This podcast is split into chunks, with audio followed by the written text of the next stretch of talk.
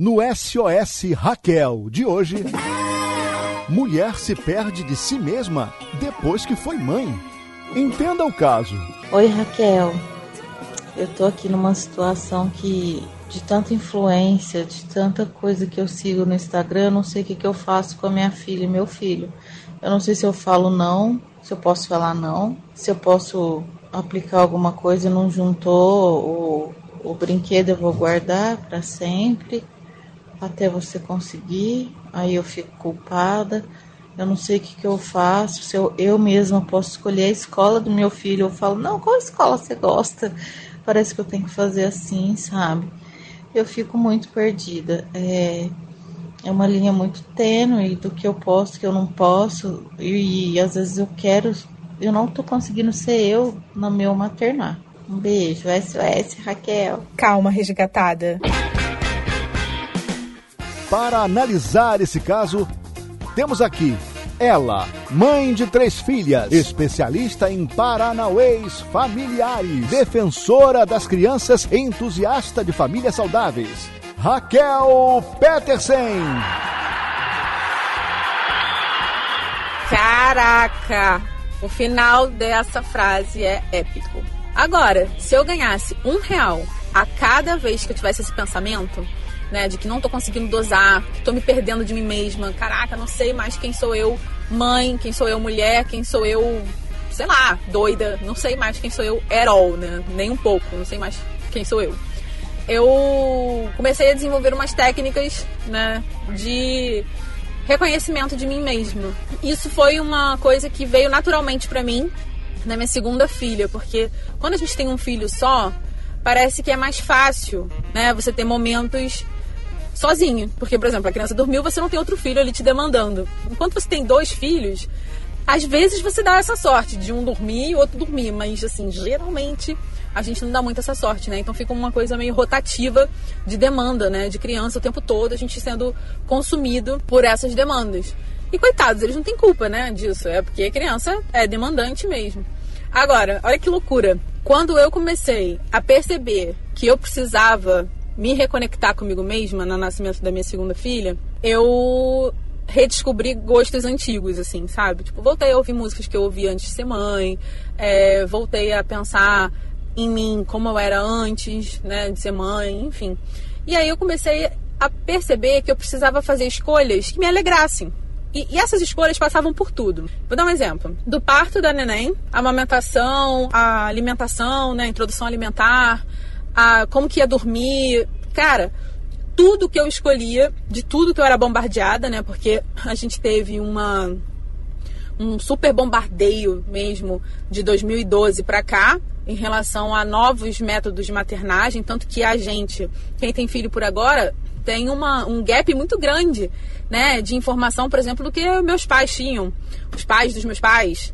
Então a gente hoje teve tanta informação, teve um boom de informação, tanto com teoria pedagógica, com teoria filosófica, com métodos de, de alimentação, né, que o BLW, criação com apego, disciplina positiva, aquele método da Supernani, né, que é o behaviorista, enfim, vários métodos ah, teve também é, a questão do sono do bebê, consultora, consultoria de sono. Isso tudo foi um, um, bombardeio mesmo. E, cara, isso foi muito amplificado por conta de blogueira materna, né?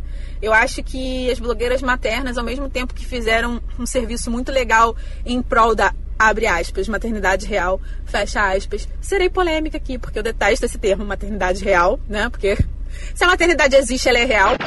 Então, quando teve esse movimento, né, de blogueiras, mulheres falando sobre maternidade, é, mostrando um milhão de produtos, mostrando um milhão de técnicas, um milhão de métodos, um milhão de receitinhas, é, os melhores carregadores, os melhores, é, enfim, tudo era voltado para esse consumo desenfreado dessa nova geração de mães, né?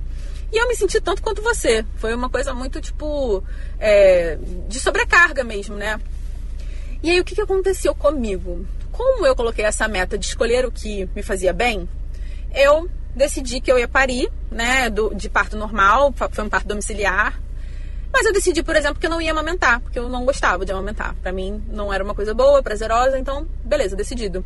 Depois eu decidi que eu ia fazer cama compartilhada, porque para mim fazia sentido, até que não fez mais sentido, então botei a criança no quarto.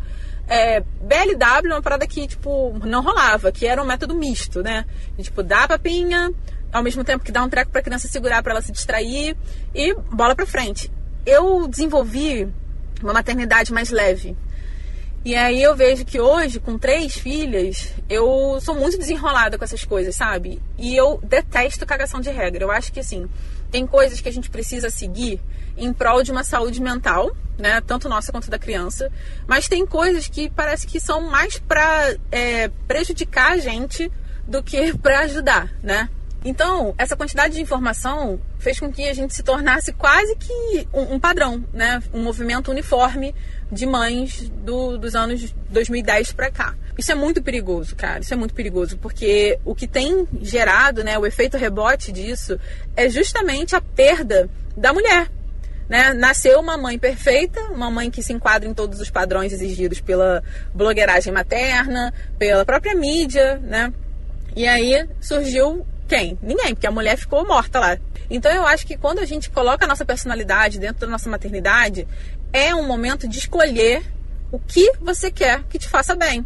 Né? Pô, Raquel, mas aí a gente, se a gente for fazer tudo que a gente quer, a criança vai ficar negligenciada. Concordo. Né? Então aí tem que trabalhar o bom senso.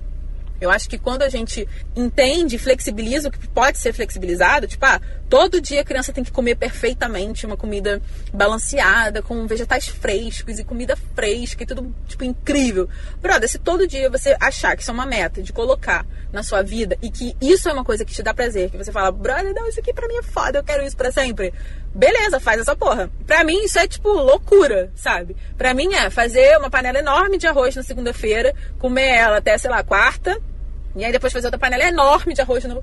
Sabe? Porque é isso. Para mim a praticidade é muito maior. Eu prefiro mil vezes perder, né, uma comida fresca e poder ficar de bobeira com as crianças em algum lugar, ou ficar de bobeira comigo mesmo em algum lugar, ou trabalhar enquanto isso, enfim. Otimizar o tempo, sabe? Então o que a gente precisa fazer para poder conseguir continuar existindo mesmo dentro de um contexto de maternidade. A gente precisa fazer escolhas sinceras, escolhas do que a gente quer. E não porque falaram que é melhor, e não porque falaram que tem que ser assim. Eu acho que quanto mais nãos a gente diz, e quanto mais a gente critica e duvida de certos pensamentos, é a melhor maneira da gente conseguir se achar e achar a nossa personalidade como mãe, né? A minha personalidade como mãe é a mesma personalidade minha como mulher, como profissional. Eu consegui né, fazer com que eu seja a mesma pessoa para todas as pessoas que eu conheço. E isso é um ganho muito incrível para minha vida como satisfação pessoal. E é isso que eu desejo para vocês, sabe? Eu quero que vocês também consigam fazer isso. Tipo, é, limitar bem quem são vocês. E vocês são vocês, independente de serem mãe, esposa, é, professora, médica, veterinária, enfim. Isso são só braços. E a sua essência é a mesma fazendo as mesmas coisas, entende? Então acho que tem que ficar muito claro isso, que quando a gente cede né, para essa pressão externa de que né, fazer um papel materno desconectado de quem a gente é, é a receita perfeita para a gente odiar a maternidade, sabe? Então eu acho que a gente precisa sempre ficar muito atenta mesmo ao que as pessoas estão vendendo, ao que as pessoas estão falando e se aquilo ali de fato ajuda, né? Porque ainda tem isso. Tipo, tem vezes que aquele conteúdo, ele te traz mais culpa do que leveza, né? Esse áudio é um áudio que eu acredito que muita gente vai se identificar, assim como eu me identifiquei, porque para mim também foi um percurso bem, assim, árduo, né, para poder me achar novamente como Raquel. Eu espero que as minhas palavras façam sentido para alguém e que vocês consigam achar de volta, né, essa personalidade de vocês, essa personalidade vibrante, incrível e que te fez, assim, a mulher que você é, a pessoa que você é hoje em dia. E galera, é isso. Valeu! Às vezes é mais fácil contar algumas coisas para quem a gente não conhece. Não precisa ficar na bad, porque aqui é tudo anônimo. O que importa é a gente conseguir tirar disso que você está contando uma coisa muito importante. Beleza? Tem uma história aí? Entra no meu Instagram, terapeuta.raquelpetersen, me manda uma mensagem lá e vamos desenrolar essa história aí, hein, cara. Até breve!